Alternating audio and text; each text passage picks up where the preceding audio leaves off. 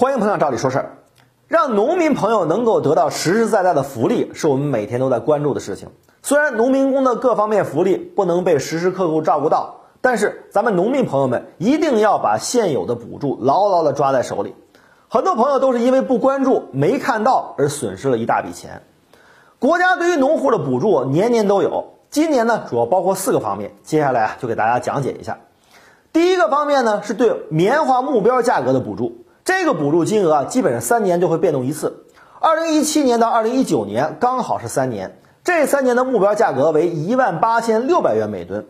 为了避免有人从中截流的风险，能让农户们一分不少的领到这些补助款。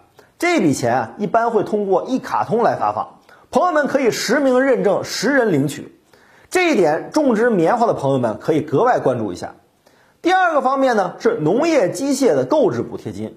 现在很多农户收割作物都采用机械化手段，但是农用机械也不便宜。国家今年啊将对一百三十多个农业机械的购置进行补助，还有像电子产品一样可以旧物换新，还有就是回收补助。通过这些补助呢，就能减少农户购买机械的部分经济压力。有的补贴金额可以高达六十万元，额度非常高。第三个方面呢是农业支持保护补贴金。现在国家大力扶持农业发展，鼓励更多的人承包土地进行农业生产。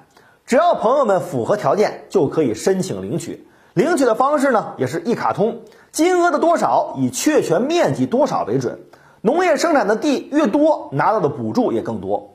不过值得注意的是，如果土地荒废或者改变用途，就不能继续领取了。最后一项补助是生产者补贴，东三省的朋友就要更多的关注这个补贴。众所周知，东三省是我国重要的粮食主产区。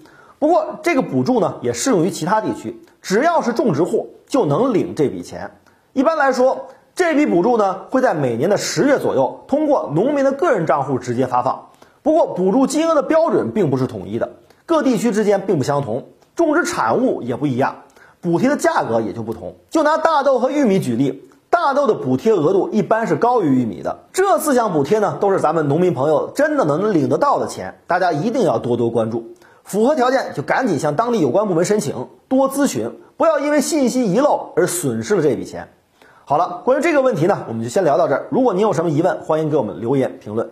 今天的视频您满意吗？点击赵理说事的头像，还有更多精彩内容啊！